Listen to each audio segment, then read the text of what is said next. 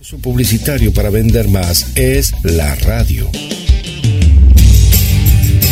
Destáquese del resto con nuestras tandas. Radio Mar del Plata arroba gdsradio.com.ar Invierno 2021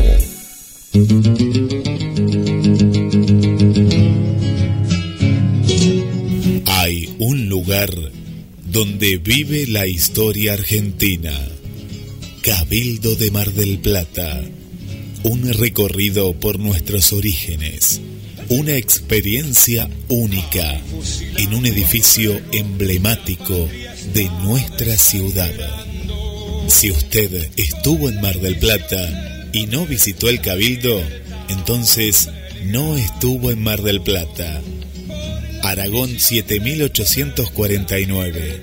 Informes al 223 155 93 1041 o al 479 7917. Súmese y asóciese. Visite el Cabildo. La paz y el orden.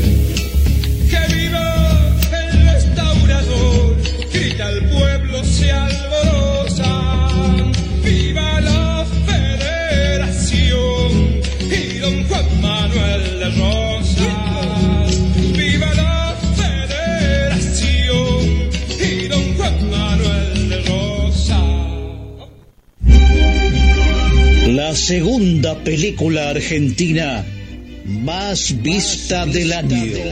Zorro. El sentimiento de hierro.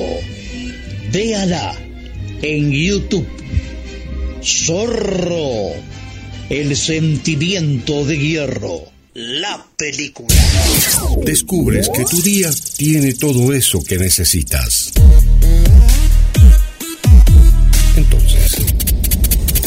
Quédate en esta estación GDS. Radio que está junto a vos. Siempre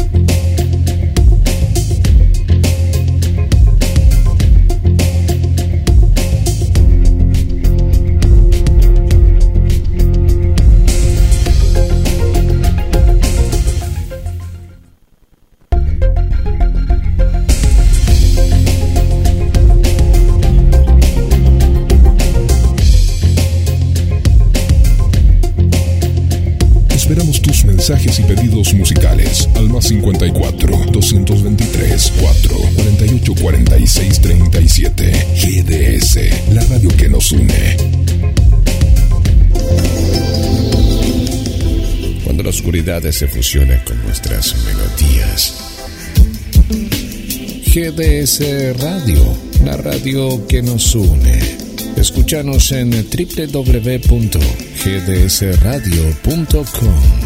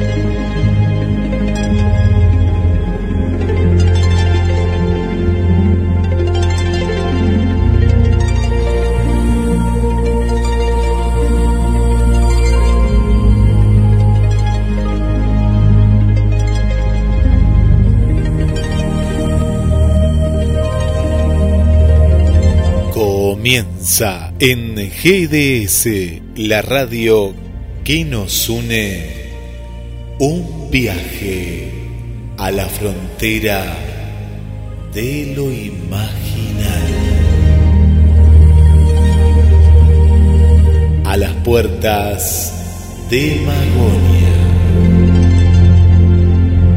Le damos la bienvenida al conductor Carlos Matos.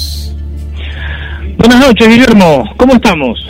Bien, bien, muy bien, Carlos. Una noche más para compartir con las amigas y los amigos de Magonia. Una noche más y bueno, hoy empezando el... Bueno, en realidad no lo empezamos hoy, pero para nosotros empieza hoy el mes de, el mes de agosto. Eh, vamos a, a tener el, el capítulo de ufología y una eh, una serie de informes que nos eh, fueron enviando desde el Café Ufológico Rosario a cargo de, Marina Llaveno, las crónicas de Marina, que esta vez eh, los hemos ordenado por de manera cronológica de acuerdo a la casuística. Es decir, que en el canal de, del Café Ufológico Rosario va a aparecer en un orden diferente. O sea, estos informes van a aparecer en un orden diferente. Pero nos pareció interesante, nos pareció importante eh, ordenarlos de manera histórica. Y vamos a ver en estos, en estos informes todos los elementos eh, del, de la frontera de lo imaginal. Eh, hablamos cuando empezó, hace casi un año que empezamos el, programa, eh, Guillermo. Yo, te lo dejo a vos eso, eh, lo de las fechas, pero sí, sacando cuentas, pasa todo tan, viste que la, vida pasa. casi un año, falta todavía para, para el año, este es el programa número 49. Eh, este, y bueno, mm, cuando arrancamos, fuimos explicando eh, las distintas corrientes, que eso lo, lo, llevó a cabo eh, Luis Pacheco, ¿no? desde lo que es el, lo que era el etismo, la corriente psicosocial, eh, etcétera, etcétera, etcétera. Después tuvimos un programa con, con Rubén Morales, bueno, no vamos a hacer toda la nómina, pero fuimos tomando las diferentes, los diferentes elementos y ahora vamos a, a escuchar estos informes que fueron apareciendo también en el programa, pero ya tenemos más o menos el puzzle armado. El escuchar estos, eh, estos casos eh, desde otras ópticas o con más herramientas no, nos va a permitir tal vez eh, una mejor comprensión desde lo semiótico. Eh, siempre predominó lo, lo, lo, lo extrater... no siempre, perdón, siempre no, pero digamos, al principio, en los 60, parte de los 70, la, la idea de lo extraterrestre, en general, en la comunicación popular, en las revistas así de, de gran tirada. Bien, vamos a arrancar con dos casos. El caso Calamante y el caso Cristina. Son todos casos de nuestro país, Guillermo, ¿eh? Vamos a tomar casos de nuestro país. Porque viste que en, los libros de, ufología aparecen muchos casos extranjeros, pero bueno, no nos parece centrarnos más en, en lo local. Así que bueno, Guillermo, si te parece, vamos a, las vías de comunicación. Si hay algún mensaje, no sé si tendremos algún mensaje ahí este, de, de algún oyente, de algún oyente. Tengo saludos de la gente, sí, del Café Ufológico Rosario, eh, gente también del CIFO, que envía muchos saludos. Este, y bueno, podríamos arrancar entonces con los primeros casos, con los dos primeros informes. Claro que sí, claro que sí. Eh, Carlos. El caso eh, sí. No, no, no, eh, que pensaba en esto que hoy va a ser un programa muy especial para el café ufológico. Sí, sí, sí, además, eh, y un programa dedicado al Café Ufológico de Rosario que, que siempre eh, difunden eh, el programa el programa de acá eh, a las puertas de Magonia, en la frontera de Imaginal, y que además este, lo, viralizan. y bueno, mm, nos, nos pareció, charlando también con, con, Lorena Ciarrata, a quien les mandamos un, saludo, hacer este este concentrado de, de informes. Y tenemos también del Café de Rosario para otros, otros encuentros, algunas entrevistas que también vamos a, a ir difundiendo en, eh, en el capítulo ufológico que siempre este, uno o dos capítulos al mes desde lo imaginal vamos a, a tocar. Eh, así que bueno, eh, Las vías de comunicación. la- Primero, este puente que tenemos con las amigas y amigos que nos siguen, como bien dijo Carlos Matos, desde hace prácticamente un año. Y las nuevas oyentes, los nuevos oyentes, la vía directa es el más 54 223 424 66 46. También mensajes a la radio y en Facebook, tanto en GDS Radio como en Carlos Matos. Ahí nos pueden dejar los comentarios que los vamos a estar eh, saludando. Y Carlos, bueno, como bien dijiste, vamos a comenzar, vamos a ir de, de a dos en dos, de dos informes. Vamos a ir eh, de a dos en dos, de a dos en dos y dejamos un último, un último informe, un séptimo informe que es, es casi poético, es casi poético, porque esto eh, es, como charlábamos con vos hace, hace este, varios meses, eh, la ufología parece tener más de arte que de ciencia, ¿no? Entonces dejamos ese último, ese último informe que también esperamos que, que los disfruten. Pero arrancamos con el caso Calamante y el caso Cristina. Hay mucho, mucho elemento eh, desde el punto de vista de la simbología, del análisis este, semiótico para, para conversar.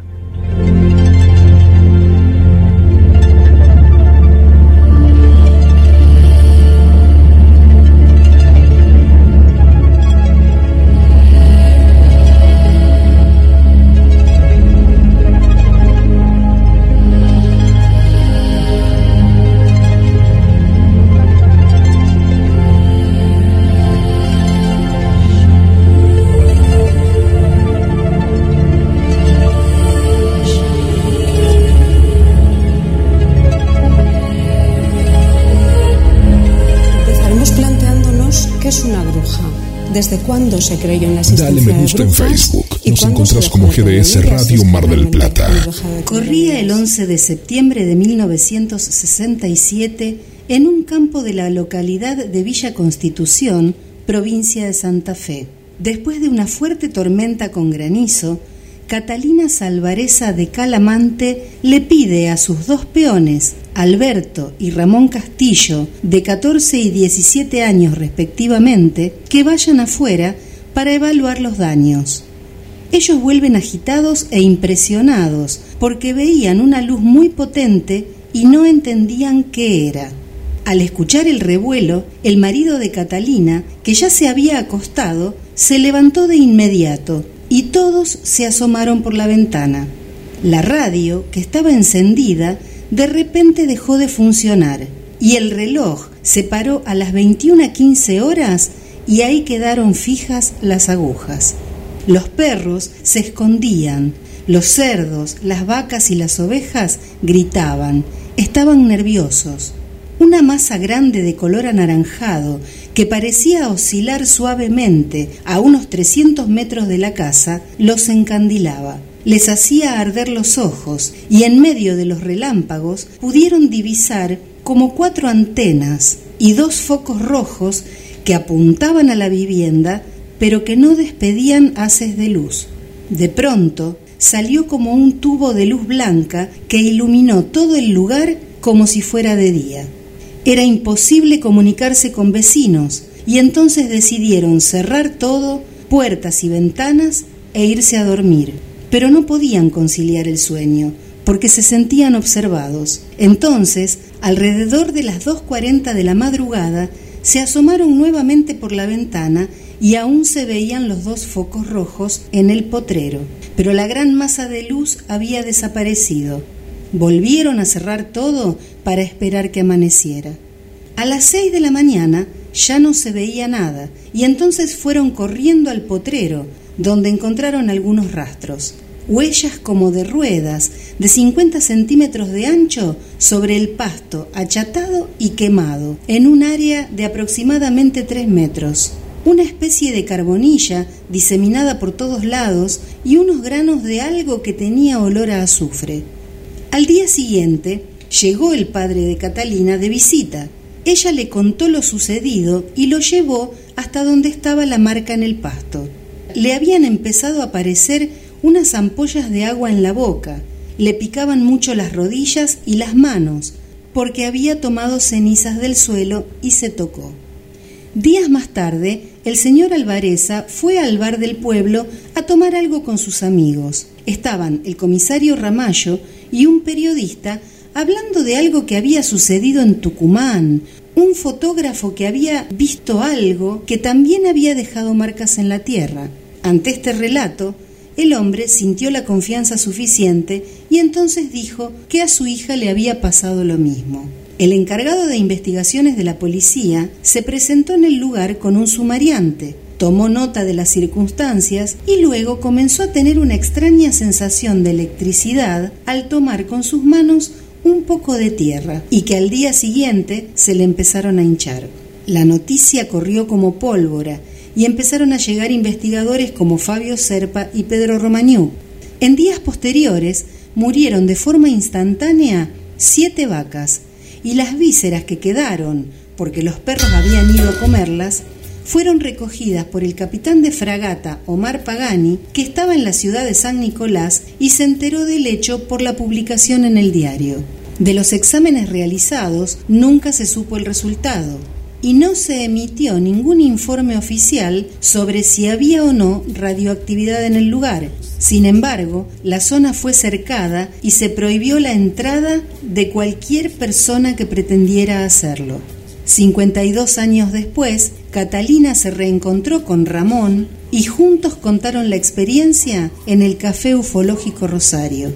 En esa oportunidad ella dijo, a mí me gustaría que me vuelva a pasar porque quiero entender qué fue.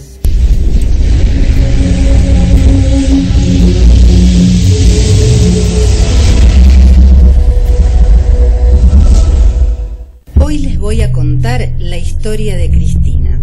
Corría el año 1976, era un 26 de diciembre, y Cristina estaba en la casa de sus suegros. Marisa, su hija menor, estaba muy fastidiosa, hacía mucho calor, lloraba mucho, y ella la tenía en brazos para calmarla. Decidió salir al patio y cuando abrió la puerta vio aparecer unas bolas grandes de fuego, como tres estrellas. Entonces empezó a llamar a la familia y todos salieron a ver qué pasaba. Dos de sus cuñadas subieron a la terraza y vieron un objeto que era como un sombrero con un ala, que de atrás se abrían unas puertas todas con colores. Ella y su esposo después vuelven a su casa y están en el dormitorio que tiene una puerta libro que da al patio. Ya era de madrugada y ella siente un crujido como de un papel celofán en lo alto de la puerta. Ve que el patio está totalmente iluminado en un tono de gris y en la oscuridad de la habitación ve como dos linternas, pero del tamaño de un dedo índice o más chicas, y queda sorprendida. Atina a estirar el brazo hacia donde dormía su hija, porque como estaba tan molesta, había ido a dormir con ellos, y ve dos estructuras muy grandes, dos cuerpos de seres vestidos como astronautas en plateado, un plateado brillante. El más bajo, que no podía decir si era hombre o mujer, aunque por el físico parecía más bien femenino, fue hacia el esposo y lo paralizó. Cristina empezó a tranquilizarse de que no lo hayan atacado. Ese ser enseguida volvió junto al otro, que era inmensamente grande, muy alto, muy ancho, y ambos se pusieron a su lado, pegados a la cama. Ella no soltaba a su hija ni dejaba de mirarlos, y lo primero que le salió fue hablarles mentalmente. No entendía muy bien por qué, pero le salió de esa manera, porque sintió que si son seres inteligentes, la iban a escuchar. Les dijo que si venían a investigar, por favor, la usen a ella, pero que no toquen a su familia, que no toquen a sus hijos y les rogó que por favor no se la lleven. Sintió un pinchazo muy intenso en la pierna derecha, arriba del tobillo, como si le hubieran clavado una aguja, algo que le dejó una marca para siempre. Estos seres altos emitían un murmullo, como un grabador que va pasando una cinta sin nada grabado. Se retiraron rumbo al dormitorio donde dormían sus hijos Adrián y Marcelo, deslizándose como si estuvieran sentados en un coche. Ella corrió para asegurarse de que no les hubieran hecho daño, mientras su marido seguía durmiendo inmóvil. Marcelo estaba empapado en transpiración, como si tuviera fiebre, pero al día siguiente se levantó bien. Esa mañana, tomando mate con su marido, ninguno de los dos hablaba, hasta que ella se animó a preguntarle y la respuesta que recibió fue, seguro que fueron ladrones. Cuando se levantaron los hijos, Marcelo contó que a la noche le habían pegado en la cola y sintió un pinchazo, y que vio a dos seres que se deslizaban por la ventana.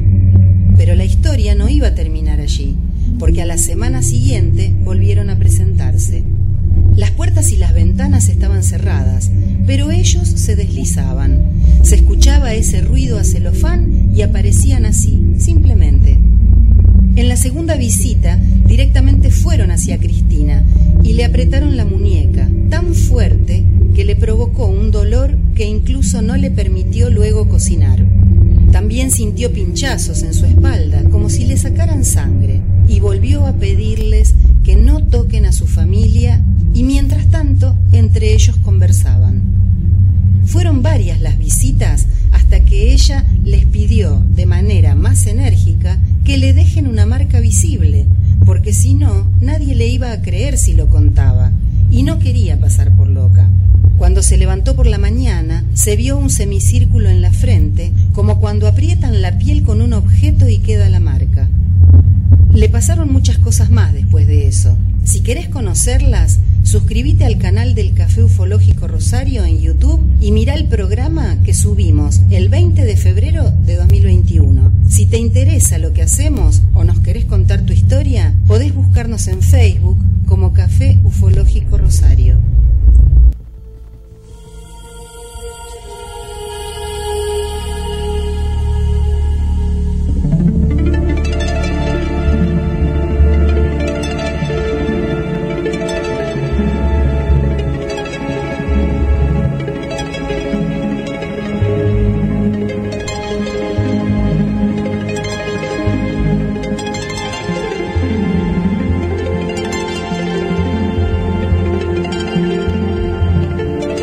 Escuchamos la voz de, de Marina. Hablamos de Marina, Marina Chiaveno. Ahí está con nosotros, nos está escuchando, se está escuchando y estos informes. Esta es del amigo Esteban. Muy buenas noches, Carlos Guillermo. Me encantan las crónicas de Marina. Ah, y, y- muy bien la Marina, la manera en cómo las contás, ¿no? Acá está Lucía escuchando atentamente. Eh, un abrazo para vos, Esteban, desde Bahía Blanca, esta hermosa ciudad. Y aguante el Café Ufológico Rosario. Claro que sí, claro que sí. Un saludo también para Paula, para Susana, para Gisela. Bueno, ahora vamos a seguir saludando a la, gente que está ahí con, con nosotros. Y justamente estos informes, atentos a cada informe y ahora Carlos Matos nos, nos va a dar eh, la visión, ¿no? Desde, desde Magonia, porque una cuestión es la visión desde la Tierra, ¿no? Y otra cuestión es la visión que nos va a dar Carlos ahora desde, desde a las puertas de Magonia. Carlos. Bien, eh, bueno, estos son dos casos que casi son modelo de, eh, de, de otros, de muchos otros. Yo quisiera detenerme más en este último, ¿no? En el caso, en el caso Cristina, eh, es lo que se conoce como los visitantes de dormitorio. En la década de los 70 aparecieron muchos eh, visitantes de dormitorio en la literatura, en la literatura ufológica. No parece, vamos a contrastar, no parece lógico el comportamiento de, supongamos que fueran seres extraterrestres, supongamos, partamos de la base que son seres de otro planeta. está de más, me parece, aclarar que en este programa no adherimos a esa posición. Pero supongamos eso. Mm, no parece lógico el comportamiento de, eh, de estas entidades que vienen, que se identifican, que utilizan elementos para hacer algún tipo de extracción, de análisis. Pareciera una, una tecnología muy primitiva para, eh, como tantas veces se dijo, irrumpen este, en, nuestro, en nuestro ámbito para analizar y estudiar a la humanidad. Vamos a dejar en claro lo siguiente, no estamos diciendo que la experiencia no haya sido real, no estamos diciendo eso. Y aprovecho también en este caso, eh, en, este segundo caso, eh, estos dos, el primero que fue el Calamante, el, caso Calamante, el segundo, que es, eh, Cristina estuvo en el Café Ufológico de Rosario, fue una, una gestión este, que hizo Gladys Espinosa, que estuvo también en nuestro programa, eh, que Gladys Espinosa conoce a Cristina y además eh, entrevistó a Cristina eh, junto con Lorena Sierrata en ese programa. Aparecen una serie de elementos acá, ¿no? el, el, pinchazo, el comportamiento prácticamente absurdo, la marca, la marca. yo, yo me quedé con la le dieron como una nalgada, ¿no? Como que le dieron, dijo, como que le pegaron en la cola. A los chicos. A los, chicos, ¿viste? como, y la... como, que le hicieron un chachá. Medio ridículo. Claro. ¿Qué, costumbre más terráquea para ser extraterrestre, Sí, la verdad. Aparte que este tienen tres dedos y no sé cómo le dieron con los tres, pero bueno. Claro. Pero, no, pero, eh, claro, claro, pero por eso decimos, no, no estamos poniendo en duda eh, la experiencia. Lo que sí, lo que sí, la interpretación nuestra es que no, no pasa por este, entidades extraterrestres, extraterrestres como la podríamos imaginar, y en realidad esta lógica juguetona eh, se parece más al comportamiento propio de eh, los los geniecillos de la naturaleza, de los entes eh, de los entes de la de la mitología, inclusive de la mitología que encontramos en en la Mesopotamia argentina, en el litoral argentino, en otros, en otros, este, en otros rincones de, de nuestro país. Pero decía, muchas veces se ofrece como evidencia una cicatriz, un estigma, algo. Entonces, eh, se dice, ves, esta, esta marca es real. Esto demuestra que estuvieron acá y que, eh, y que de alguna manera existió el hecho. Bien, mediante hipnosis también se puede inducir a, a las personas a vivir, por ejemplo, un, hecho en el que eh, experimentan una quemadura. Y, y no existe tal eh, combustión. Sin embargo, la piel empieza a ampollarse también. Eh, de manera que este tema de los visitantes de dormitorio se asocia mucho con las parálisis de sueño. Eh, y para algunas corrientes dicen que eh, esa vivencia es tan fuerte que puede dejar marcas en el cuerpo. Eh, Carlos, yo quiero contar algo, quiero contar ahí en un paréntesis que en un momento dado yo tuve como una parálisis del sueño. No sabía que se llamaba en ese momento parálisis del sueño, pero con el tiempo, leyendo, escuchando y viendo, lo asocié a eso. Y sabes que es una experiencia que si uno no estás bien parado, ¿no? O de pronto te dejas llevar por alguna, alguna cuestión, digamos, de, de creencias. Eh, yo, por ejemplo, lo, lo, asocié en ese momento con. Eh, estaba en la, en la adolescencia. Eh, tenía 17 años. Y yo te tiro elementos también que para asociar a este tipo de casos, ¿no? También. Y yo lo asocié con el eh, que me había visitado el diablo, mirá a lo que yo lo asocié, ¿no? Eh, en esa parálisis del sueño.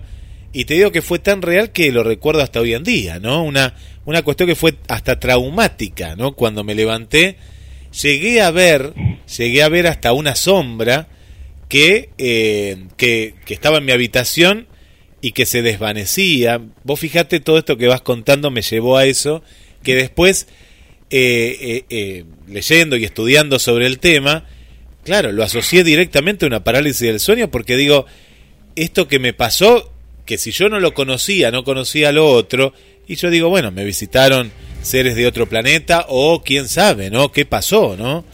pero fue muy fuerte. Sí, bueno, yo también viví una vez, dos veces, este, una parálisis de sueño y sí, una experiencia bastante similar a la tuya. Eh, fue un, sueño de esos terribles, ¿no? Una voz que decía, eh, llegaste al final del mundo, estás en la orilla del mundo, una cosa así, y también era una especie de entidad que, que se reía, pero por supuesto que esto no tenía nada que ver con, con, con cosas extraterrestres y demás. Obviamente al momento de, salir de esa situación de umbral entre sueño y vigilia, este, eh, pude recapitular la situación, pero claro, la vivencia del sueño fue tan tremenda que las las alteraciones, este, las alteraciones cardíacas eran eran enormes. O sea, la vivencia es real. La vivencia, el problema es, el tema es cómo decodificamos eh, cada una de esas vivencias. Por eso insisto, no estamos poniendo en duda eh, la experiencia de Cristina. Lo que decimos es que bueno, eh, si bien se lo analiza dentro del campo ufológico, hay que tratar de sacar la noción ufológica del etismo. Esto tiene más con, tiene que ver más con, con otras cosas. El, es muy llamativo el tema del estigma, es muy llamativo lo que dice también Cristina, necesito que me dejen una marca para que puedan creerme. O sea, ella quería eh, de alguna manera demostrar que la, la experiencia y la evidencia es, era real. Bueno, estos son los elementos que podemos encontrar en este caso. El caso anterior es un poco más común y ahí eh, también esto de, del ganado, la muerte del ganado. Lo que podemos recordar, de acuerdo a lo que charlamos con eh, el doctor Diego Viegas, es que eh, muchas de las historias que se cuentan en cuanto a la experiencia ovni ya aparecen en relatos asociados a las hadas, al mundo feérico, tal como eh, podemos leer en el libro Pasaporte de Amagonia de Jacques Vallée. Bueno, podemos ir a los otros dos casos y después comentarlos a, vuelta de a, vuelta de programa. Vamos, recordamos el, el número telefónico, que ahí estamos recibiendo los mensajes más 54 223 4 24 66 46.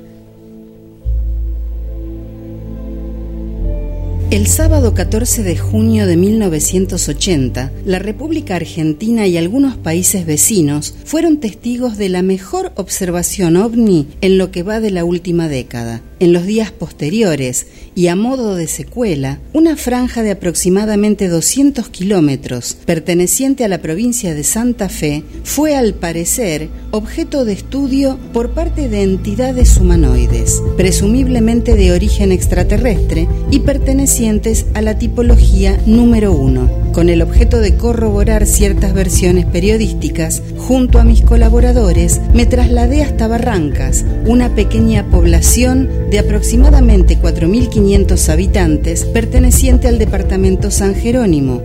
Se encuentra a 62 kilómetros de San Lorenzo sobre la ruta nacional número 11 y camino a la capital provincial. Allí centré toda mi atención y todo lo que pude sacar a luz figura en el presente informe, que aún, a pesar de casi dos meses de investigaciones in situ, no está concluido. Esto era lo que escribía el investigador Oscar Alberto Alemano con la colaboración de Hugo Carabajal, Carlos Acosta y Miguel Dionisio. El 19 de junio de 1980, a las 23 horas aproximadamente, en la intersección de las calles Ituzaingó y Firmat de Barrancas, Antonio Gerardo D'Amico, argentino de 45 años de edad, casado con dos hijos, tenía una experiencia que le iba a marcar la vida. D'Amico luego de una asamblea en la comuna del pueblo, volvía caminando a su casa, distante a unas cuatro cuadras del lugar. Cruza la plaza, desemboca en la calle Ituzaingó y comienza a transitar por el medio del pavimento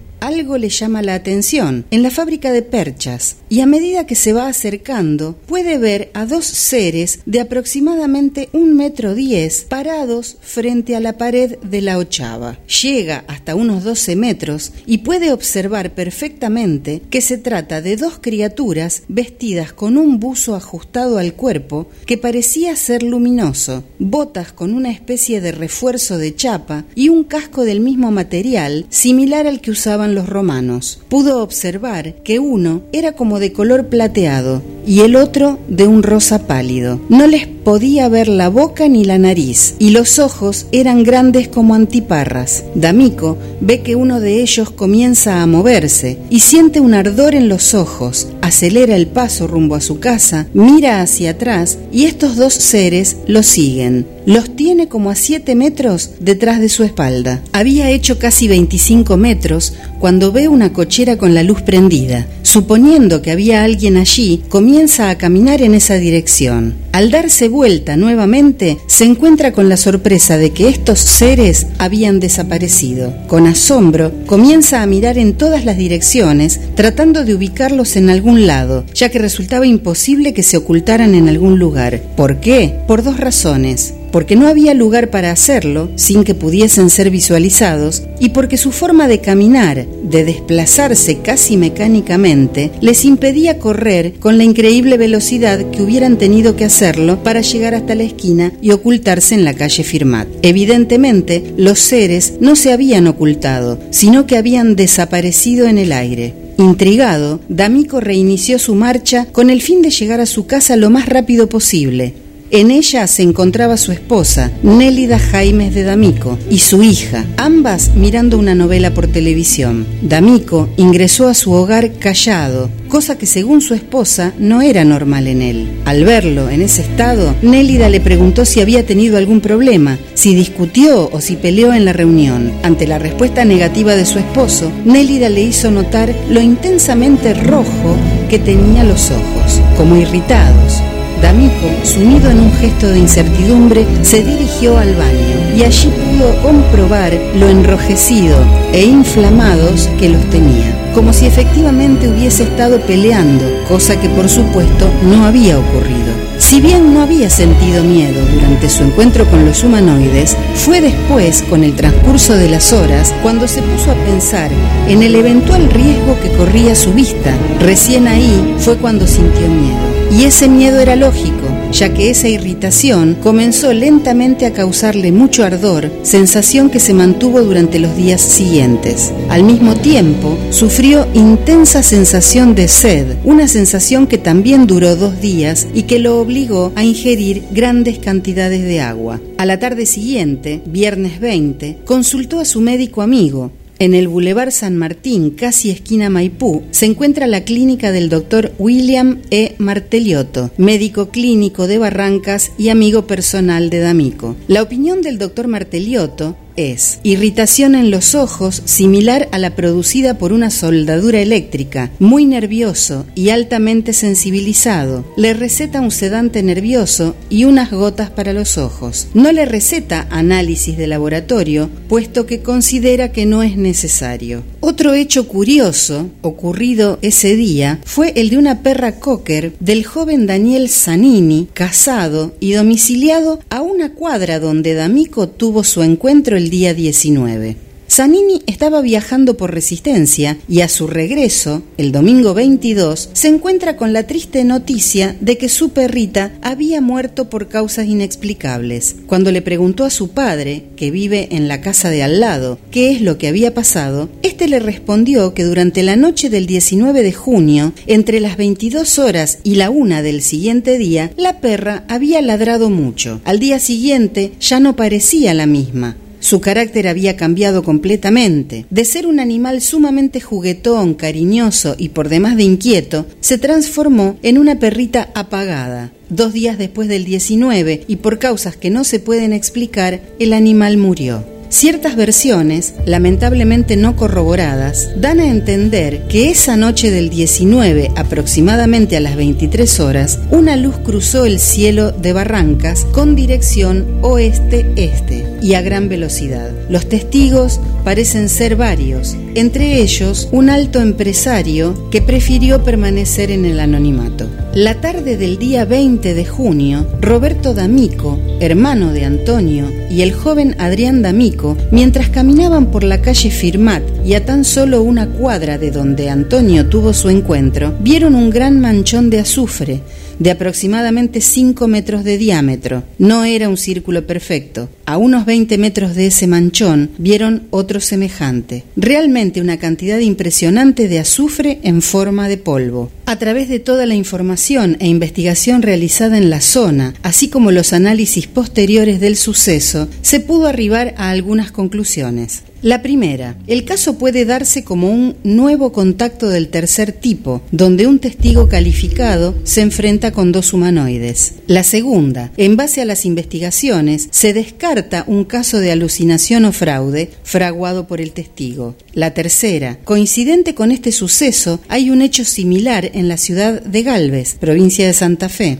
La cuarta, en este caso se repiten muchas pautas de comportamiento que se reiteran en diversas manifestaciones ovni sucedidas en el mundo. Por ejemplo, agua, presencia del río Coronda, cables, transformadores de alta tensión, vías férreas. Quinta, los humanoides tienen una conformación antropomórfica que se repite en todos los casos sucedidos en todo el mundo. A partir del año 1980, esta tipología humanoide se viene observando reiteradamente en la República Argentina. Dice el investigador, estas conclusiones no pretenden ser definitivas. Nuevos datos pueden aparecer y hacer que el caso Barrancas alcance mayor significación, especialmente si se pudiera confirmar esa pequeña hipótesis de trabajo que se expone en estas líneas. Café Ufológico Rosario al rescate de la memoria. El 21 de junio de 1980,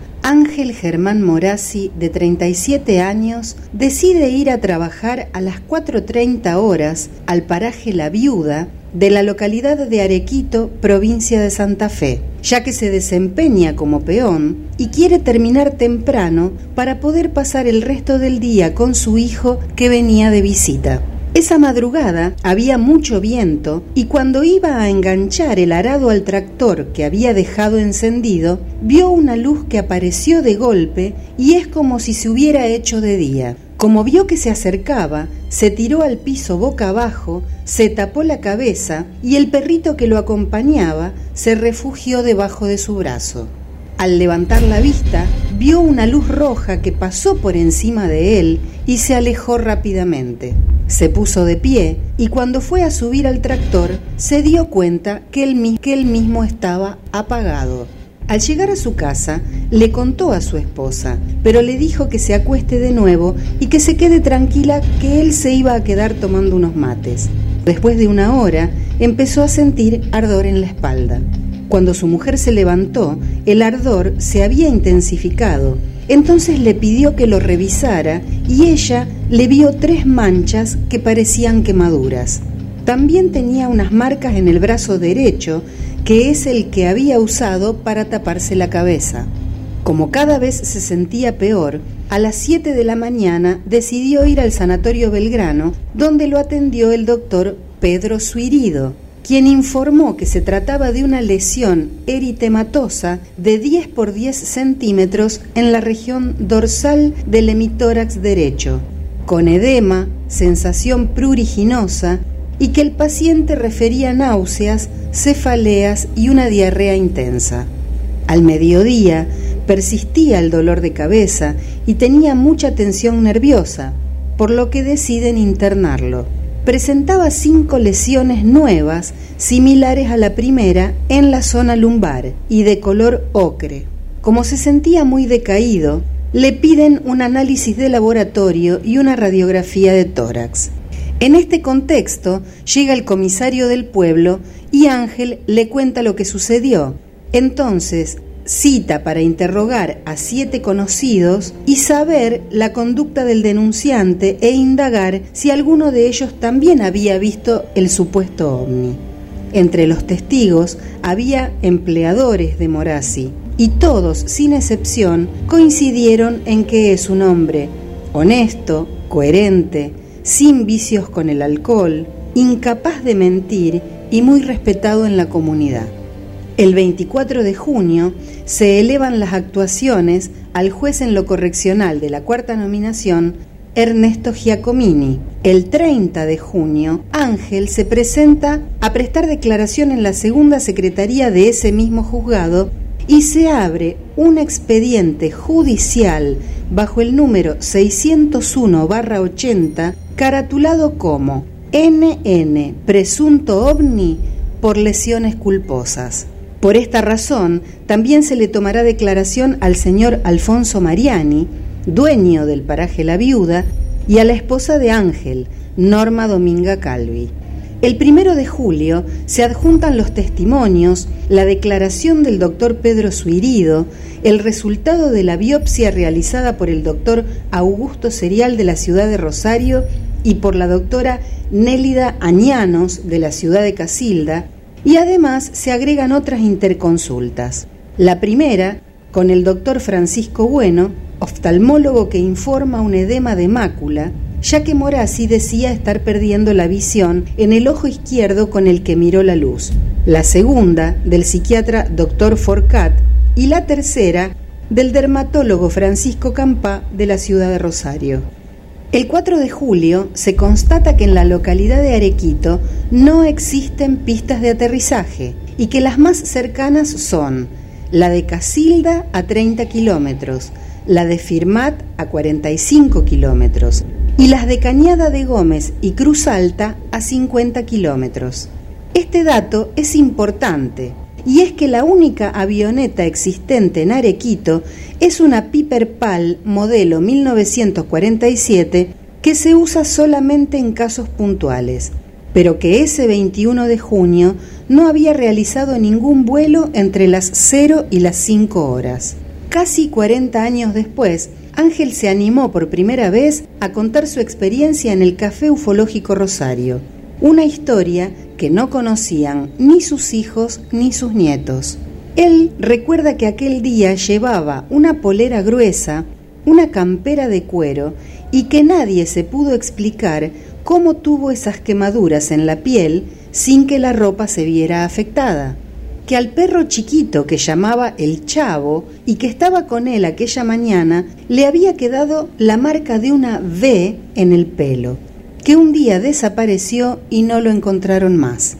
El Café Ufológico Rosario celebra y aplaude la valentía de Ángel de haberse animado a contar lo que le pasó hace 40 años atrás. Y como le dijimos, citando las palabras de Borges, si una cosa no hay es el olvido.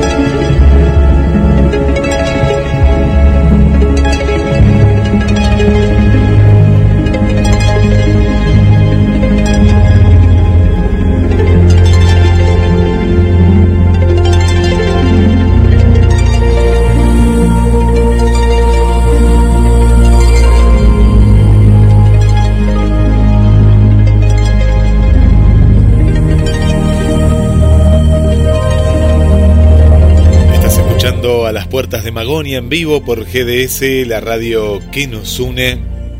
Gracias por estar del otro lado. Este programa especial dedicado al café ufológico y los diferentes informes en la voz de Marina Chiaveno. Carlos Matos.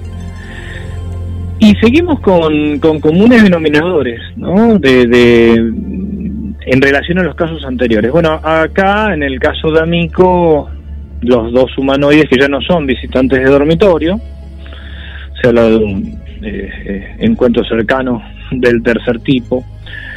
Igual el comportamiento sigue siendo absurdo, ¿verdad?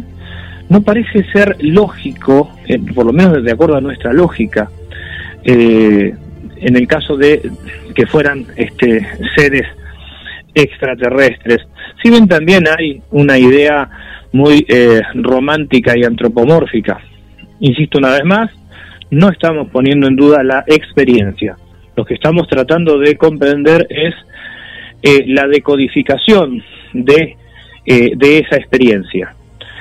Eh, tanto en el caso D'Amico como en el caso Morasi aparece, al igual que en el caso de Cristina, este tema del estigma, ¿no? Esta marca, la marca que le da veracidad al hecho. en el caso Morasi, fíjate que lo interesante es que la ropa no, no está quemada, eh, eh, remarca mucho el informe eso, ¿no? Que aparece bajo la piel, lo que lo que da que pensar que eh, tiene mucha relación con lo que explicábamos al principio. Una, una experiencia que deja rastro en el cuerpo, pero pareciera ser que el, lo que produce esa quemadura no es externo, sino que es más bien eh, esa, esa, vivencia, esa vivencia interna. En el caso anterior aparece esto de las pautas de comportamiento. Durante mucho tiempo se, se establecía que en la casuística ovni había pautas de comportamiento. Es decir, que siempre aparecían sobre las líneas férreas, aparecían en líneas de alta tensión, en fuentes de agua, cerca de los tanques australianos. Bueno, recuerdo que desde eh, muchos investigadores decían, este, yo también lo sostuve en algún congreso, bueno, las pautas de comportamiento son tantas que aparecen en todas partes, terminan realmente porque, a ver, líneas cerras hay en todos lados, cables de alta tensión también, eh, fuentes de agua también. Eh, se, se trató durante bastante tiempo de buscar de deducir si el fenómeno como tal eh, seguía mm, determinada lógica. Pero bueno, siempre nos encontramos con esto.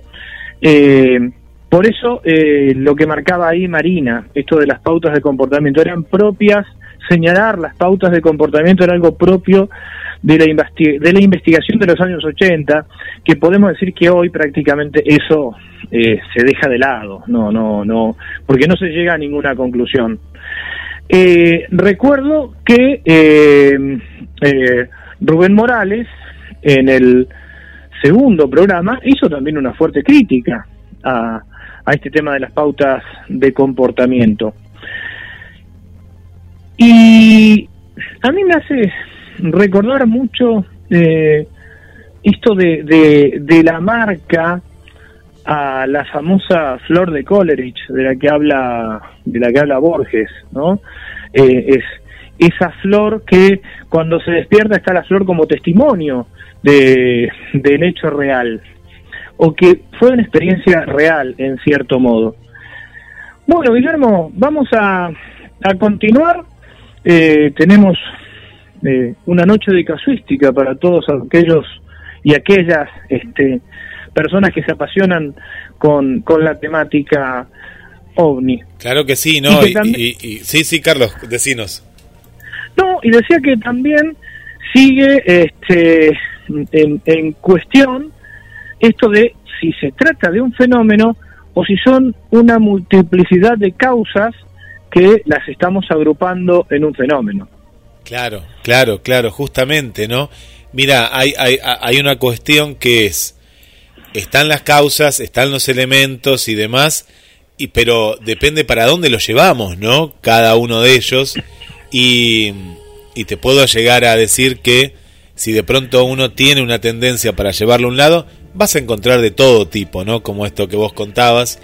Y bueno, y acá la gente ya está debatiendo, por acá está Esther. A ver, a ver qué dice la gente. Atentamente escuchando las historias del café ufológico y nos ponen ahí una cara como que, porque también eh, uno entra en la historia, entra en el relato de Marina y, y te da como un poquito ahí de, viste, de, de miedo. Más a esta hora, Carlos, que ya son las 9 menos 5, viste, te da... Te El da invierno, el invierno. invierno. Hay gente que Claro. vive en el campo, como Vilma, ahí en la zona de Gleu.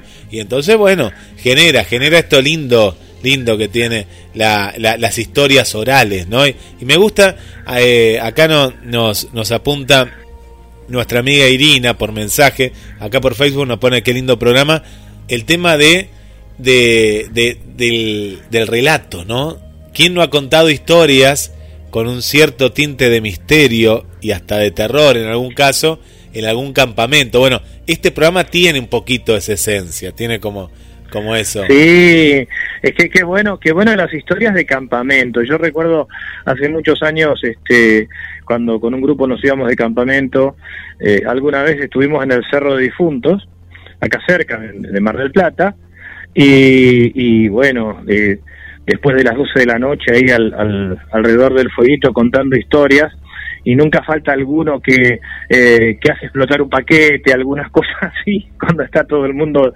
estamos todos medios este, posesionados y metidos en, en la historia.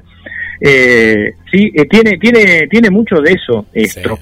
Eh, y recuerdo cuando en el prólogo que escribe Borges, Borges hace un prólogo muy lindo a una edición de eh, Crónicas Marcianas de Red Bradbury.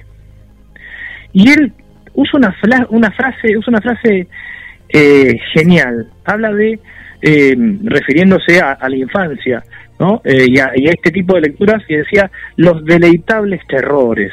Estas historias son deleitables terrores. Es así. Mira, eh, hoy, hoy eh, le mando un saludo ya que está Nancy, nuestra locutora Nancy Maulín, que hoy fui a un lugar donde ella está trabajando a la tarde, una librería en la cual es, por un lado, una librería comercial, una librería con fotocopia, como la conocemos, que podés comprar desde una cinta de papel hasta un lápiz.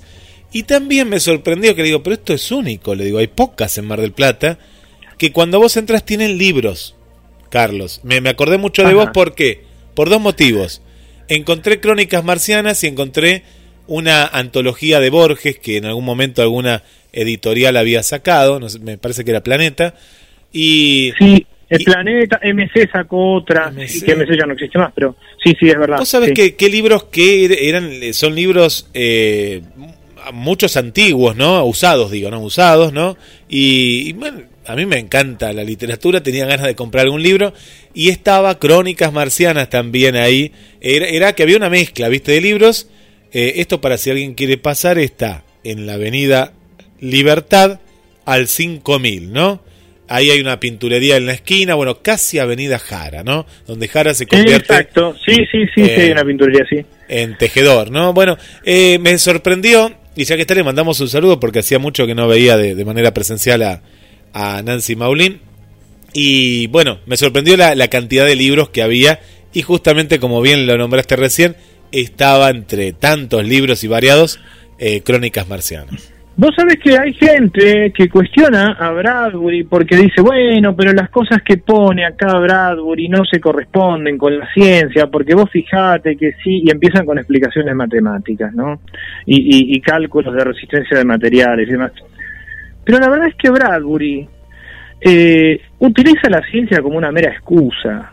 Bradbury plantea historias del alma y cuando eh, cuando se habla de crónicas marcianas eh, de, la Tierra, el final, los finales de, de los libros de Bradbury cuando se relacionan con Marte, hay, hay un- eh, es, es como buscar una especie de paraíso perdido. Y la búsqueda del paraíso perdido eh, está a lo largo de, de toda la literatura. Por- porque, por ejemplo, bueno, recuerdo uno de los capítulos donde eh, los habitantes de Marte, una pareja, eh, leía, eh, eh, el hombre leía, y su forma de leer era pasar los dedos por encima de las hojas y las letras sonaban. Es una cosa rarísima. pero me pareció una genialidad sinestésica ese recurso. Entonces, está, viste, viste, que, viste que acá nos dividimos en Rolling Stone o Beatles, River o Boca. Entonces, Bradbury o Isaac Asimov. Y son cosas distintas. Es otra cosa, claro, es otra cosa. Pero vos fíjate que muchos de estos elementos de, de los relatos que, que, de manera fantástica nos cuenta eh, Marina Llaveno, eh, vos fíjate que muchos eh, de los interlocutores, ¿no? Ellos que han contado la historia, muchos que ah, recién agradecían que, lo pudieron contar y lo contaron este gran café ufológico, parecen justamente sacados o, o basados en una historia de, de, estos grandes autores, ¿no? De pronto digo, acá le robaron algo a algún autor, digo, ¿esta historia cuándo fue?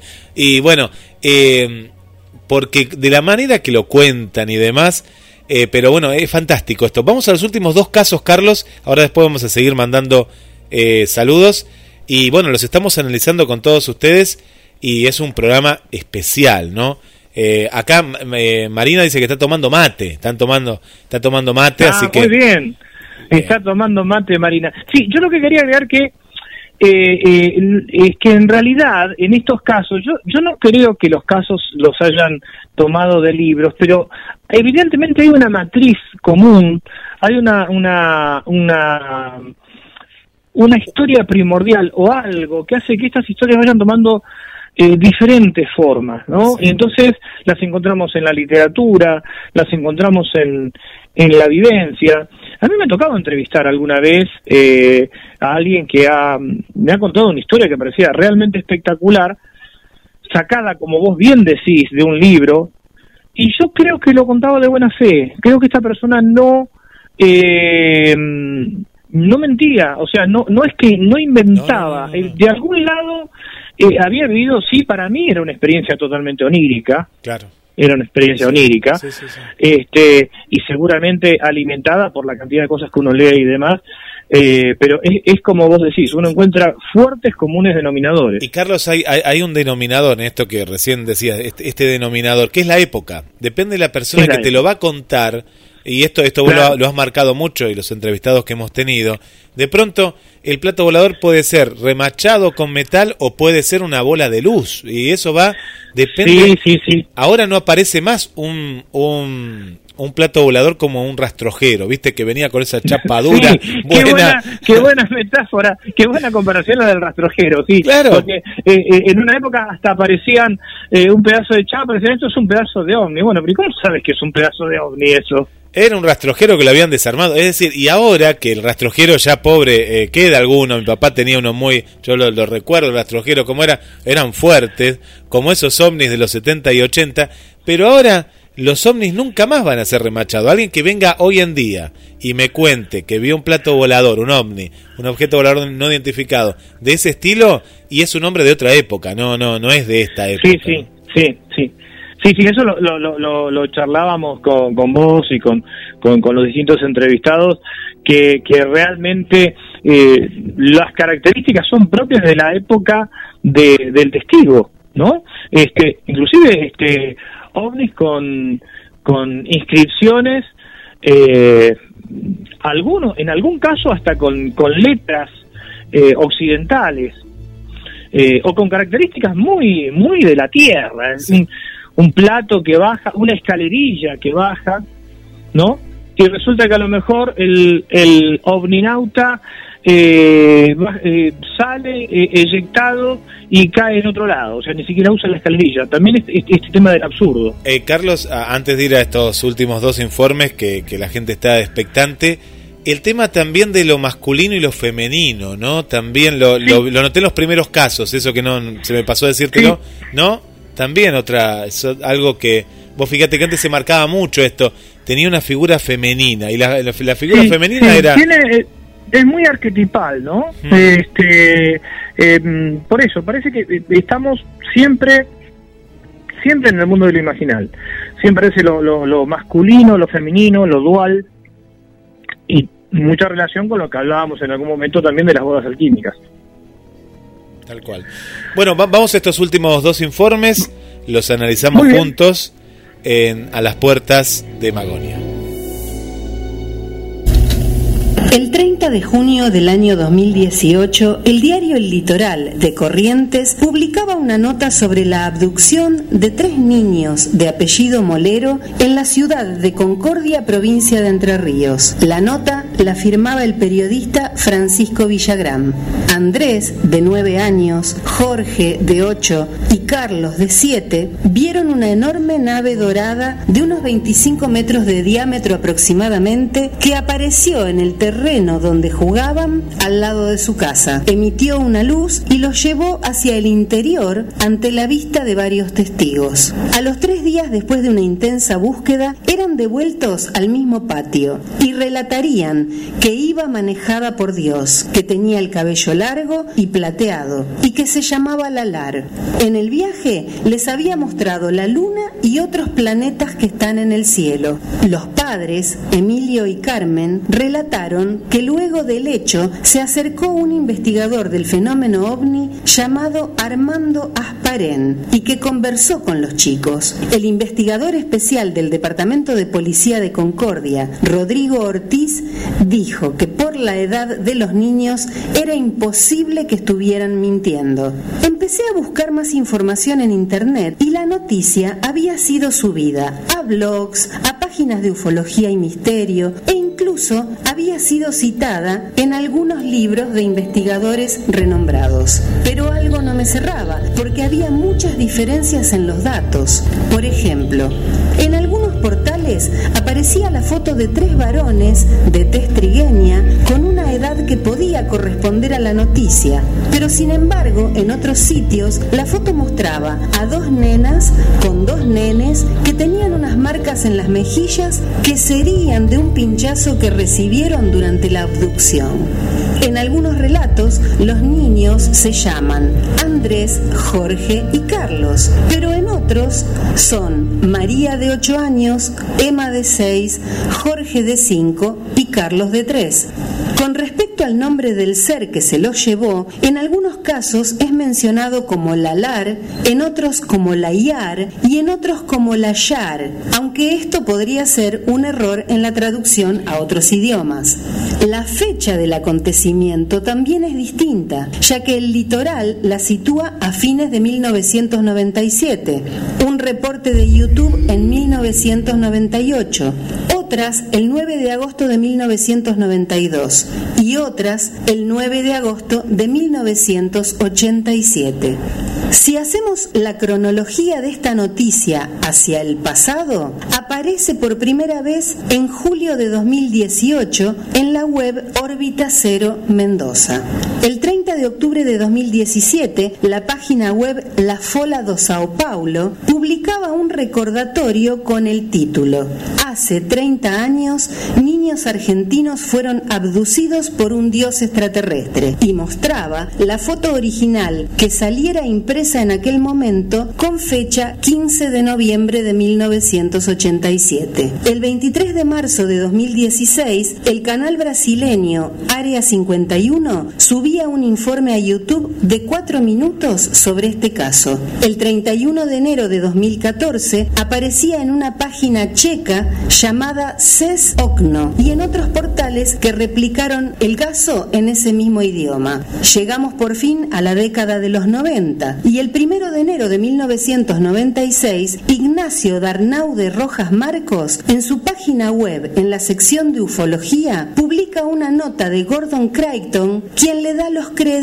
a una tal Pat Birne Finch. Crichton comienza diciendo: Los informes de prensa recibidos recientemente de Argentina incluyen otro caso de sustracción de menores muy similar a uno o dos de los reportados por mí hace 30 años y reproducidos en nuestro libro FSR de Humanoids de 1966, que escribiera junto a Jacques Vallée y otros. ¿Se habrá referido Crichton al caso número 30 del 28 de agosto de 1963 en Belo Horizonte, en el que tres muchachos ven bajar una esfera luminosa y transparente a las 19.15 horas en su jardín, de la cual salió un ser de aproximadamente 2 metros? No lo sabemos. En mayo de 1993, la página Grid Dreams subía la nota publicada un año antes por Weekly World News. El 18 de mayo de 1992, la página Weekly World News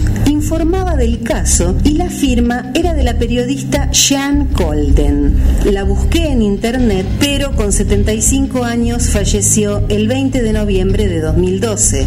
Ahora bien, ¿qué tipo de revista era Weekly World News? Fue un tabloide de noticias ficticias publicado en los Estados Unidos entre 1979 y 2007. Era reconocido por sus historias sobre temas paranormales y por el tono satírico de sus artículos. A pesar de que ya no es editado en papel, continúa existiendo como sitio web. Envié dos mails a la misma preguntando si me podían dar alguna información, pero hasta el día de la fecha no recibí respuesta. Llegamos al 15 de noviembre de 1987, que es la fecha más antigua que pude encontrar. El caso se informaba en Noticias Populares, un diario de Brasil, con la rúbrica del periodista Philip Piet Van Putten. Lo busqué en Facebook y lo encontré. Y le envié un mensaje privado preguntándole si recordaba la fuente del caso Molero. Y me respondió que cuando quisieron verificar los datos no pudieron confirmar nada, pero que la noticia se la había pasado a un periodista estadounidense. También busqué en la web a Rodrigo Ortiz y no hay ningún dato vinculado al Departamento de Policía de Concordia. El investigador Armando Asparén o Asparrem, porque se lo cita de dos maneras distintas, no aparece. Solamente un investigador venezolano con el mismo apellido pero llamado Leonardo. En la mayoría de las notas mencionan que a la familia se le habría cambiado el apellido y que los habrían trasladado a otra ciudad por seguridad. Pero consultando con un periodista de la ciudad de Concordia, no recuerda haber escuchado nunca sobre ese caso. En conclusión, esta noticia sobre la abducción de niños en Concordia viene siendo replicada desde 1987 hasta la actualidad. Se la incluyó en libros de ufología y sin embargo nunca se citó la fuente. Como dirían nuestros hermanos españoles, el caso Molero es un caso que mola. Si hubiera alguna persona que puede aportar datos fehacientes o conoce el paradero de algún miembro de esta familia, la invitamos a contactarse con nuestro café ufológico Rosario. Este informe fue realizado por quien habla, Marina Giaveno.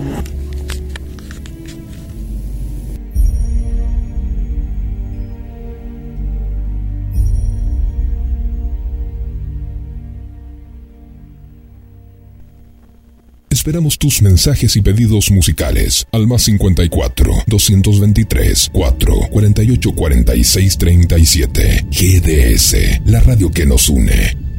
Informe de la familia Vidal, año 1995.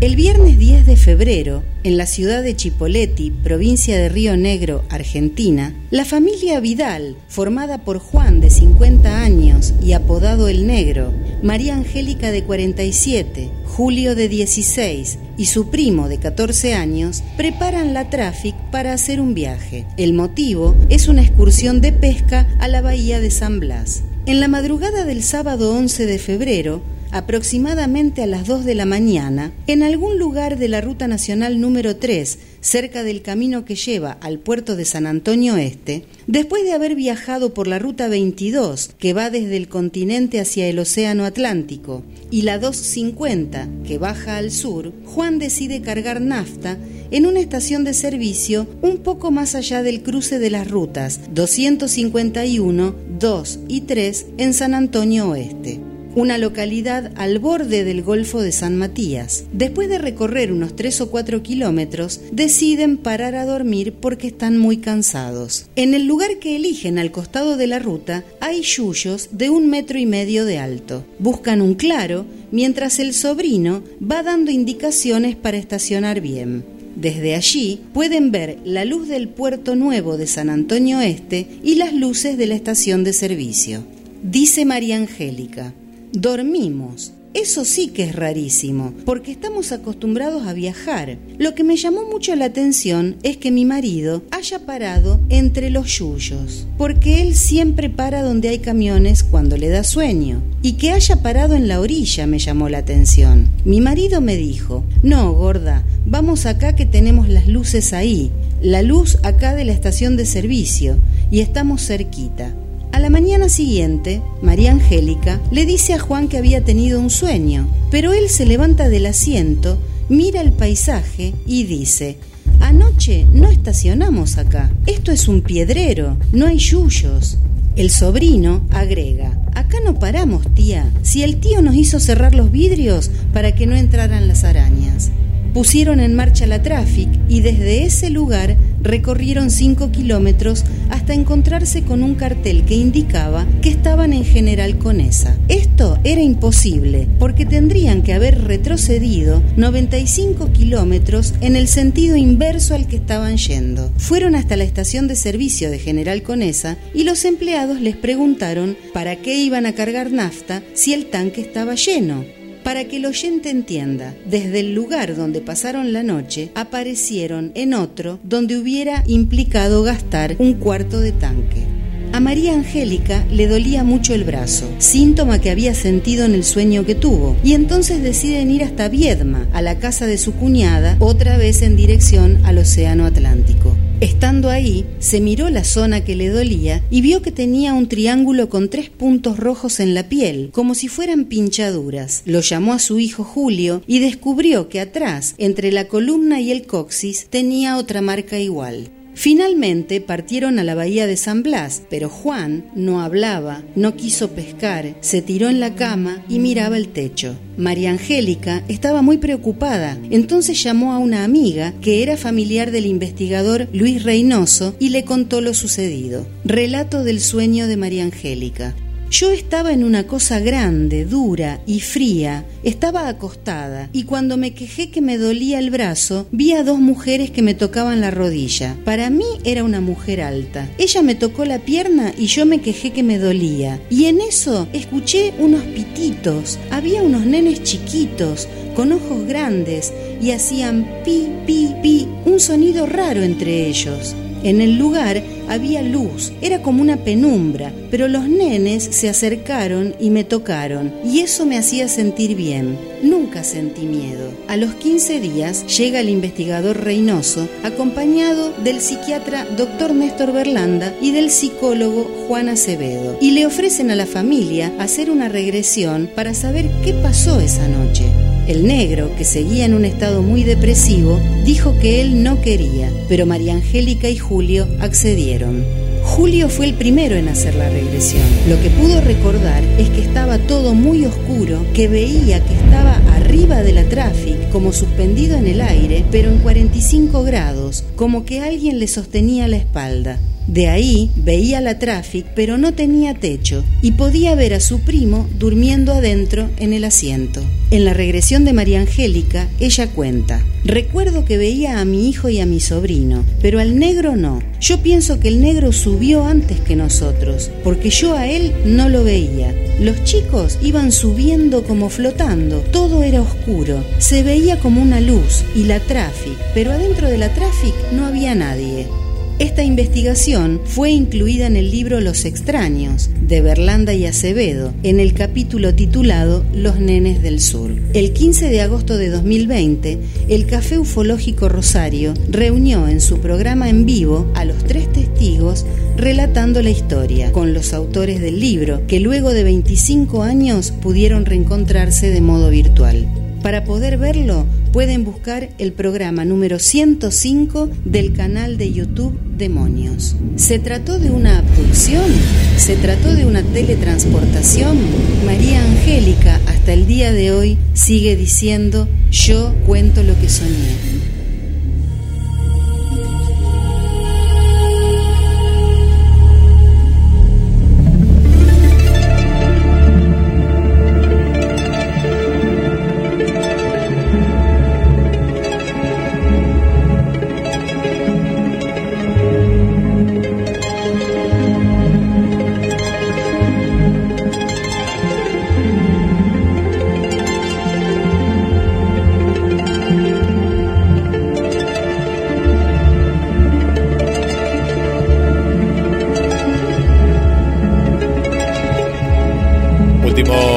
Dos, informes de este programa especial, eh, único en la radiofonía argentina del café ufológico. Estos informes, como dijo Carlos Matos, eh, locales, ¿no? Informes de aquí, de aquí, informes nuestros. Y bueno, eh, en la voz de, Marina Chiaveno. Y, que nos llevan. Yo me imagino cómo debe estar, cómo debe estar Mariana de Concordia, ¿eh? Sí, sí, sí, justamente, está escuchando en vivo y son informes en los cuales eh, está su ciudad ahí y bueno, cuántos detalles, ¿no? Cuánto, cuánto hay para, para el análisis, eh, cuánto hay para esta cuestión eh, comparativa en el tiempo también, ¿no? En el tiempo eh, de cada uno de ellos, ¿no? Cronológicamente, como, como lo fuimos eh, ordenando.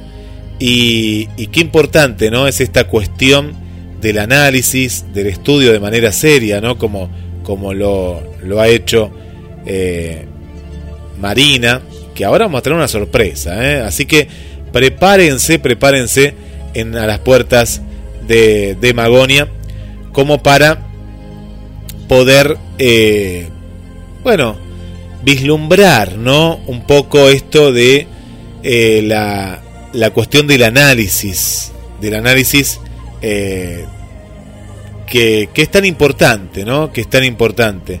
Bueno, voy a mandar saludos, ya ahí entramos en, en, conexión. Eh, también para nuestra, bueno, nuestra amiga Irina ahí desde, desde Córdoba, ahí atenta, atenta Irina.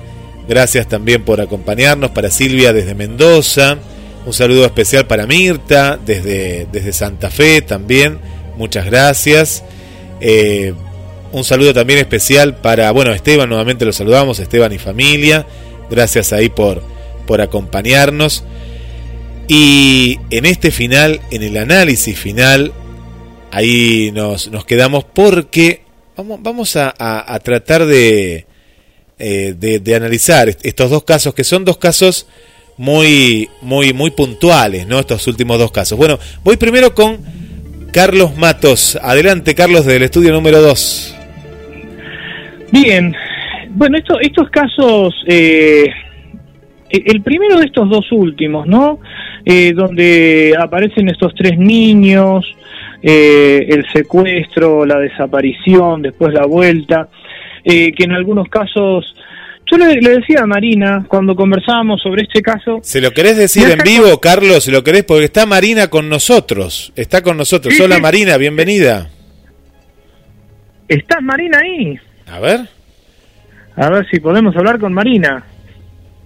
Estamos al aire, Marina, ¿eh? A ver si... Qué bueno sería poder charlar con Marina ahí al aire, che. No, no, está, yo, yo la sorprendí, la llamamos a ver si, pero capaz que no, capaz que tenemos el contexto. Yo acá la tengo, Marina. Eh, a ver, bueno, si no la, la sumamos, la, después la sumamos. Bueno, contanos, Carlos, ah. contanos. No, que justamente charlábamos con Marina eh, este este caso, el, el de el de los el, el de los niños. Eh, y fíjate que hay una matriz que es muy interesante, que es la de la de los niños de los pastorcitos de Fátima. También eran tres niños, este, un niño y dos niñas. Si bien después el caso se va como distorsionando, pero lo que marca Marina en todo su trabajo de investigación es que nunca se pudo encontrar la fuente original y siempre se va distorsionando, ¿no? Este y bueno, el segundo, el, el, el último de los casos que eh, que nos relató Marina eh, nos hace acordar a, eh, a todo este tema de las... Cuando hablamos de las abducciones, ¿te acordás que una de las cosas que mencionábamos con algunos de los entrevistados era la hipótesis del doctor Lawson?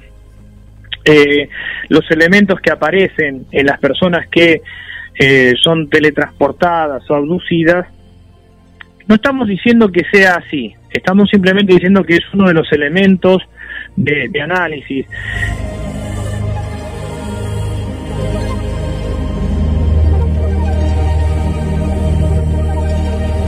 Estamos analizando cada uno, cada uno de los casos puntualmente. De ahí el hecho de la, la mm, siempre este, esa cuestión del pinchazo, eh, una serie de manipulaciones que tienen que ver más con eh, temas clínicos o médicos terráqueos que de otro lugar. Claro que sí. Eh, ya tenemos ahora sí a Marina, viajamos hacia Santa Fe. Bienvenida Marina Magonia. Hola Marina. Hola, hola, qué, sorpresa. Que tenemos en vivo. Qué bárbaro, qué bárbaro. Bueno, un abrazo desde Rosario para los dos. y para todos los que están te, escuchando. Te abducimos, eh, Marina, ¿viste? Fue de sorpresa. Fue de sorpresa esto. ustedes son dos seres plateados. claro, me vienen a buscar. sí, sí, sí, sí, dos seres plateados. Marina, ¿qué, mm, ¿qué te lleva a vos a tener una eh, un un esquema de investigación tan tan a fondo, porque eh, el caso de los tres niños, la verdad que te llevó muchísimo tiempo, o sea que eh, te conocemos, sabemos que para hacer un informe que a lo mejor lleva cinco minutos son meses de trabajo. Sí, eh, bueno, a mí el caso Molero me, me empezó a hacer ruido. Eh, en realidad, eh, siempre, bueno, en el caso ufológico estamos como buscando eh, casos que, quedaron perdidos en el tiempo, que los testigos no aparecieron más, y, buscando qué hacer para un programa, me encuentro con esto de los niños moleros, pero no me cerraba la diferencia de información que había. Partiendo de la foto que muestra a tres chicos trigueños, morochitos del interior, contra otra foto en donde aparecen dos nenas y unos nenes, uno con chupete, con marcas en la cara, dije, bueno, acá pasa algo raro.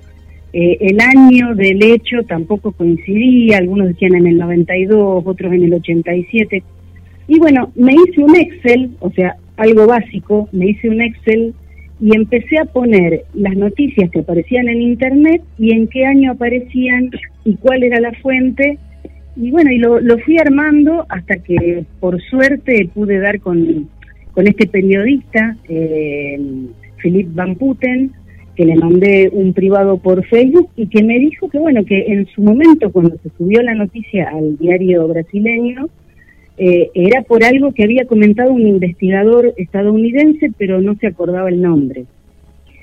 Eh, después me bajé el PDF de los humanoides, del libro de Jacques Vallée y, otros, y, sí hay un caso que es el que yo menciono en el informe, donde es muy similar lo que pasó.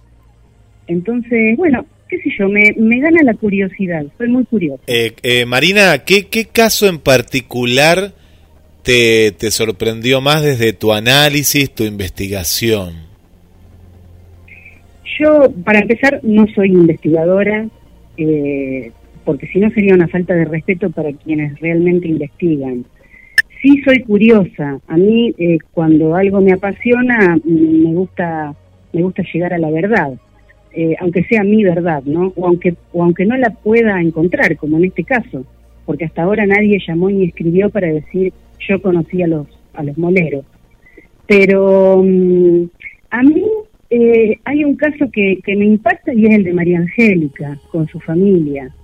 esto de, de viajar en la combi, de aparecer en un lugar distinto de donde habían estacionado. El, último de los casos, el último que mostramos. Claro, sí, sí, ese, ese es el que más, eh, digamos, el, que más me fascina. Y, más que nada porque, bueno, después de haber tenido María Angélica en el programa, ella eh, te relata todo tal cual lo contaba en aquella época, o sea que este, lo, lo sigue recordando tal cual eh, le pasó. Y creo que para que eso suceda uno lo tiene que haber vivenciado.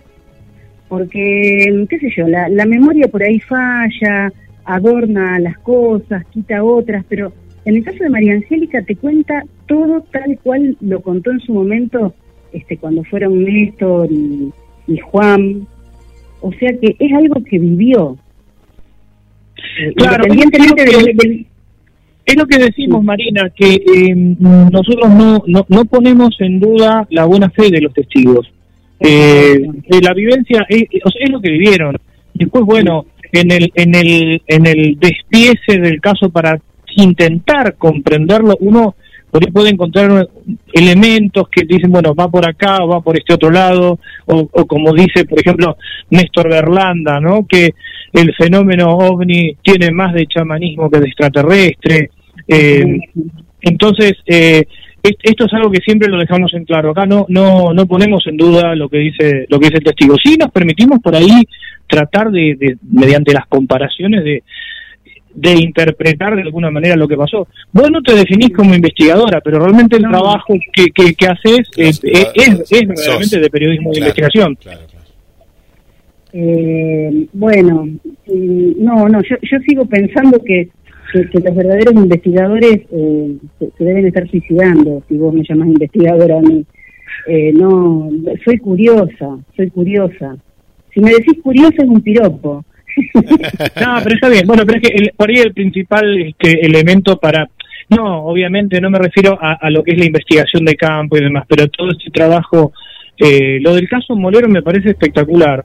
Eh, desde el punto de vista eh, metodológico, porque yo recuerdo eh, que nosotros prácticamente hablábamos todos los días cuando vos estabas investigando este caso, y esto es importante que los oyentes, que los oyentes sepan que detrás de cinco minutos, de diez minutos de informe, hay muchísimo trabajo y hay mucha responsabilidad también. Sí, eh, a mí me gusta, bueno, en cinco minutos no se puede tampoco expresar mucho, pero eh, es como vos decís, yo antes de armar el, el guion o antes de armar el informe, miro videos en YouTube, eh, bueno, miro, estoy en el programa del café ufológico, eh, busco informes, eh, así como hice el demolero, eh, que me, apasionó hacerlo porque me, puse tipo Sherlock Holmes, viste, a, seguir la pista, me pasó lo mismo con lo de Clonro. sí, no, tenemos, Sí, sí, tenemos el caso Clonro, pero no sé si nos va a dar el tiempo, hoy ya creo que no, pero lo tenemos también para, para volver a pasarlo porque es espectacular. Sí, sí, sí pero, contalo, contalo, cuando, Claro, eh, cuando algo me apasiona, eh, me, me, me gusta ir hasta el hueso, me gusta ir hasta la raíz. Y particularmente eh, la vida de Clonro, bueno, fue un personaje eh, del cual este, se dijeron muchas cosas, era, era bastante bizarro, entonces a mí me interesó saber quién era Claudio Omar Rodríguez. Y, el informe tiene que ver con el ser humano, con la persona que fue y por qué este, se disfrazó y por qué dijo que era un extraterrestre. Y, el blog personal que él tenía, donde en definitiva proponía un mundo mejor, este, una, una forma de gobierno distinta, una economía distinta. Y bueno, nada. Eh, pero cuando me apasiono con algo, eh, me, me meto, me meto de cabeza. Marina, para vos, este, el tema, el tema UFO, OVNI, como lo podamos llamar así desde lo imaginal, eh, ¿qué parte ocupa? ¿Qué parte ocupa? Eh, lo que pasa es que yo tengo que hacer una división acá.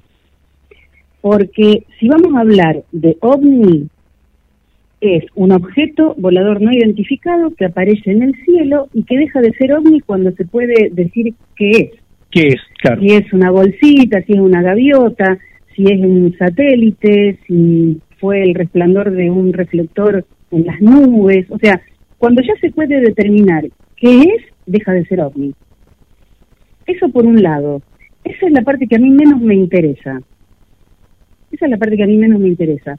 A mí me interesa el fenómeno de los encuentros de personas con seres, de las abducciones, de las teletransportaciones, porque me interesa el tema de los multiversos y de los distintos planos y me interesa dentro de lo que se dice cuántico el poder que tiene la mente para crear una realidad. Entonces a veces me pregunto si todas, eh, si todas, si todos estos acontecimientos son eh, pasar a otro universo, pasar a otra realidad, pasar a otro plano o crearlo. Y esa es mi gran pregunta, y eso es lo que a mí me apasiona y quiero descubrir, y, y me encanta cuando aparece un testigo que cuenta su vivencia, porque digo, ¿a dónde estuvo? ¿O qué creó? ¿Me entendés? Claro, y, y lo que lo que tantas veces hablamos, ¿no? Si eh, tras la construcción fenómeno ovni no estamos metiendo en una misma cosa, en un mismo tacho, eh, con causas o diferentes elementos que por ahí no tienen nada que ver unos con los otros, y entonces también esta separación que vos trazás. Claro. Yo eh, estoy muy de acuerdo con algo que vos dijiste, que aunque aunque mm, aunque no queremos decirlo o, por ahí cuesta reconocerlo eh, desde la parte científica, digamos, de la ufología, eh, nosotros tenemos preconceptos, ya lo decía Kant. O sea, aparece el fenómeno, nuestro cerebro tiene medidas de longitud, de altura, tiene preconceptos de formas, entonces tratamos de encajar el fenómeno en lo que ya conocemos.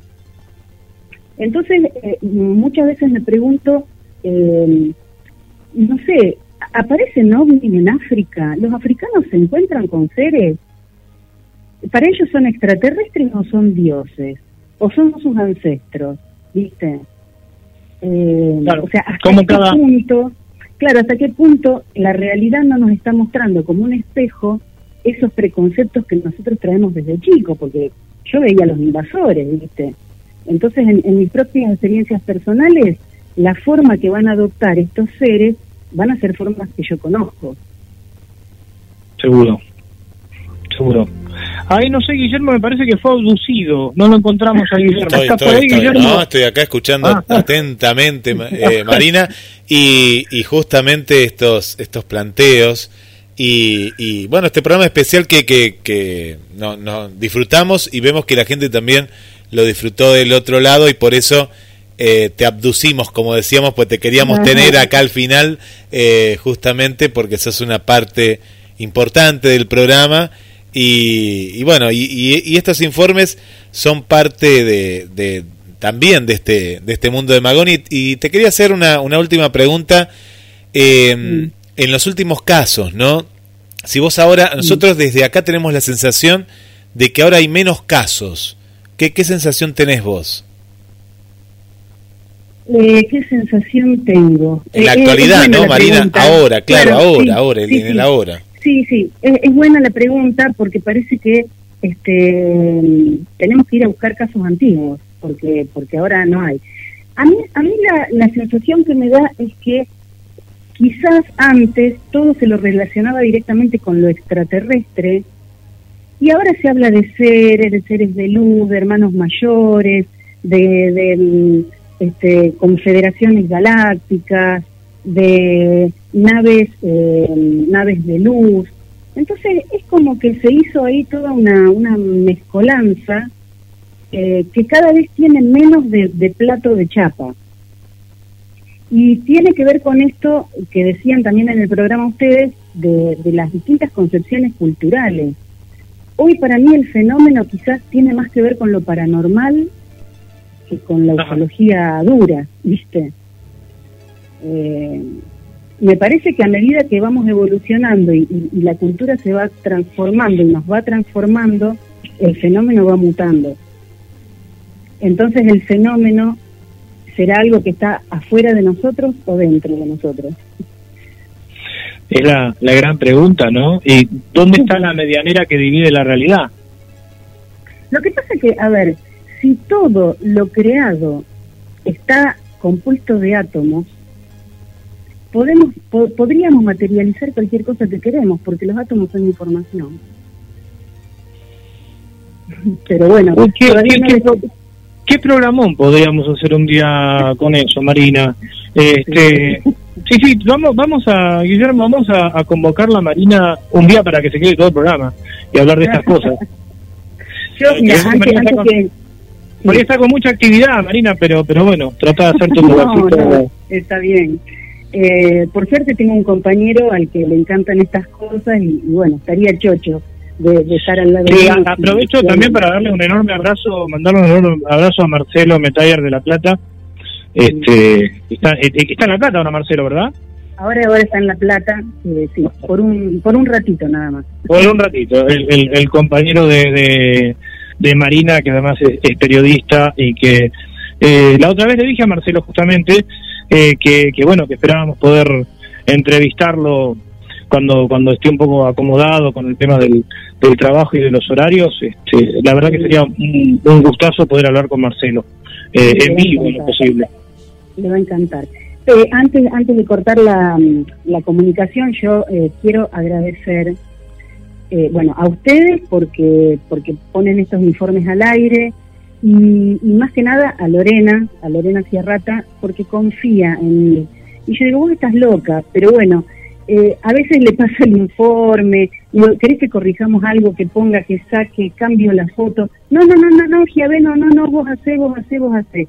Poder tener esa libertad de, de expresarme, poder tener eh, esa sensación de que, de que ella, que es la coordinadora del caso ecológico, confía así en mí, este, yo lo quiero agradecer eh, públicamente. Así que Lore, bueno, si estás escuchando, gracias negra. Eh, no sabes en, qué te, en qué te metiste dejándome en libertad. Sí, está, está, Lorena, escucha, está, escucha siempre dos veces el programa porque escucha entrecortado en vivo porque está trabajando y después lo escucha lo escucha de nuevo así que así que sí la verdad que, que este Lorena eh, lo hablamos con Guillermo es una persona muy generosa porque compartimos la información no tiene ningún inconveniente eh, es es poco común en un mundo de tanta mezquindad ¿no? alguien que realmente este comparta los recursos. La verdad que para nosotros también. Eh, Carlos, tengo tengo acá un mimo, un mimo para para, para vos, Marina, que dice, mira, Esther dice, Marina Giaveno narra las historias y hace que te teletransportes en el lugar de los hechos. Es increíble, oh. genial lo que hace y el programa me encanta, muy bueno. Y abajo de eso, bueno, vos, vos le agradeciste y Lorena dice, Esther, la mejor voz, sin dudas. Mira, te están tirando con laureles. Ay, sí, bueno, muchas gracias, muchas gracias. Yo voy a cometer una incidencia, se va a enojar conmigo, Marina, pero lo, tengo que decir. Decilo, eh, Marina, y te lo, te lo cuento a vos, Guillermo, es una excelente escritora. Ah, es una excelente escritora. Sí, sí, sí. Este, pero bueno, eso ya eso es, es, es otro tema. Eh, y por eso creo que también narra eh, de una manera tan clara, eh, en un eh, te, hace, te, hace, vivir. Eh, Viste como, en la, me acuerdo cuando en la escuela había una compañera del secundario que decía, no, qué bien que lee tal profesora, me hago la película, decía, ¿no? Como que podía, claro, podía vivir, podía vivir la, la escena que estaba relatando. Claro. Eh, es y que, creo que eso... Es que, ¿sabes, ¿sabes qué pasa, Carlos? Decime si el ser humano no está hecho de historia. Sí, totalmente. Entonces, y a mí me encanta contarlas a mí me encanta contarla. Sí, y qué bueno volver a, estas cosas. Hoy alguien hablaba de los fogones, ¿no? Y nosotros hablamos de los fogones a partir de que alguien habló de los campamentos y las historias que se contaban en los fogones. Este, y, y es un poco eso, tenemos que recuperar eso. Y tal vez, este, tal vez el fenómeno tenga que ver con devolvernos eh, la, la fantasía y lo imaginal en un, en un universo donde parece ser que vivimos en un materialismo tan duro, ¿no? Sí. Y aparte, aparte, ¿sabes qué? También que yo creo que está íntimamente ligado al fenómeno. Necesitamos profundamente saber que del otro lado hay algo. Porque si del otro lado no hubiera nada, ¿te imaginas? Sí, un sería la forma más barroca del sinsentido. Claro. A, a pesar de que mucha gente está con esta actitud de decir vivo el hoy, vivo el presente, estoy presente en, este día, pero miércoles, viste, cuando ya pasaste los 50 como yo y vos decís, bueno, ya estoy en la segunda parte de la vida, che, asegúrenme que el día que yo cierre los ojos, del otro lado, sean ángeles, extraterrestres, seres de luz, hermanos mayores o lo que quieran, y que mis ancestros me van a estar esperando. me van a estar esperando. Sí, esta es la gran cuestión existencial, en el fondo es eso. Sí, sí.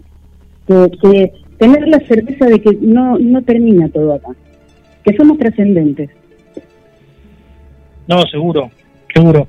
Bueno, Guillermo, Vamos a ir, ah, antes antes que nos antes que nos este, e-, eyecten de, de, programa, vamos a ir. No, pero fue fue un cierre un cierre de lujo, gracias eh, gracias Marina y la gente también agradecida porque bueno, primero estaba la voz, la narradora, bueno, y ahora está estás vos como persona y bueno, te conocimos un poquito más y dejamos abierta estas puertas de Magonia para esto que vos misma, ¿no? Vos, abriste otra puerta para poder dentro de, un mes, dos meses, poder, o en el momento que fuera, ¿no, Carlos? Dialogar de, de, esta temática, ¿no? De ampliarla. Dale, dale, será, sería genial. ¿Cómo no? Me, me, siento me siento este, honrada con la invitación y por supuesto que, que cuando quieran eh, lo hacemos. Bueno, gracias, gracias. Bueno, gracias, un, saludo hacia Santa Fe, gracias Carlos y bueno, será hasta hasta este un próximo encuentro como todos los martes a la noche. Nos encontramos el martes próximo entonces, Guille, Marina, muchísimas gracias, un fuerte abrazo para vos, para Marcelo, eh, para todos los oyentes y nos vemos el otro el otro martes, Guille, un abrazo.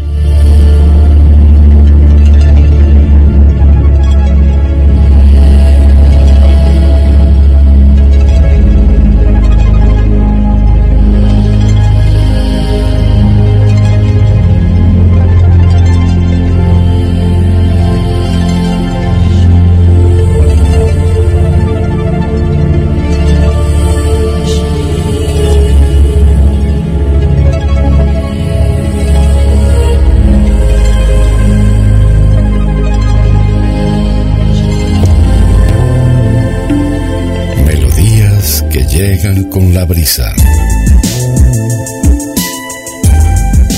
Palabras que se transforman en susurros. En la madrugada seguimos muy cerca. GDS Radio Mar del Plata, la radio que nos une. Invierno 2021.